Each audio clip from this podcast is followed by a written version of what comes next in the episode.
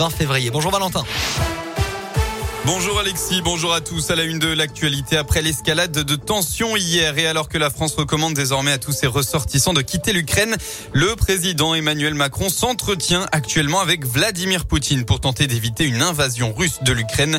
Une discussion qui constitue les derniers efforts possibles et nécessaires pour éviter un conflit majeur en Ukraine, a souligné l'Élysée.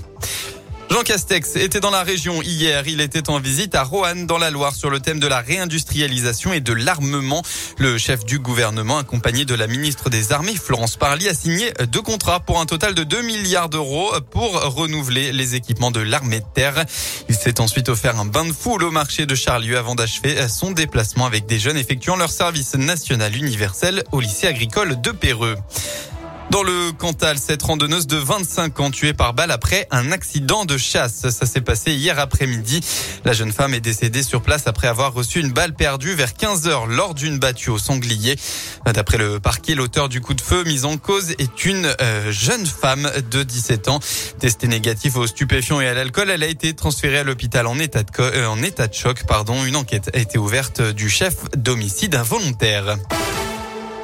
Les sports, un vrai test pour les Verts. La SSE reçoit Strasbourg cet après-midi à 15h à Geoffroy Guichard, 18e et plus relégable depuis une semaine. Les Stéphanois tenteront de confirmer leur bonne forme du moment. En s'imposant cet après-midi, Saint-Etienne s'offrirait une quatrième victoire consécutive en championnat, ce qui n'est plus arrivé au club depuis presque trois ans. En face, les Alsaciens effectuent une superbe saison. Strasbourg est quatrième et s'était imposé 5 buts 1 au match aller. Mais depuis, Pascal Duprat a quitté son poste de consultant et prend la tête pour prendre la tête de la SSE.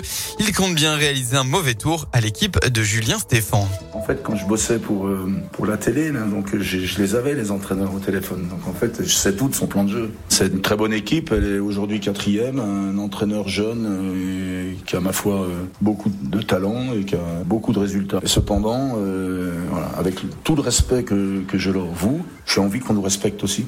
Donc euh, voilà, nous on doit rivaliser et on doit, on doit montrer aussi que nous sommes là. Réponse cet après-midi, saint Strasbourg, c'est à 15h. Le Clermont Foot jouera lui en clôture de la 25e journée avec un choc face à l'OM à 20h45. En rugby, le point de bonus défensif comme seule consolation. L'ASM Clermont s'est incliné hier soir sur la pelouse de La Rochelle. Résultat 31 à 27. Le club est maintenant dixième au classement.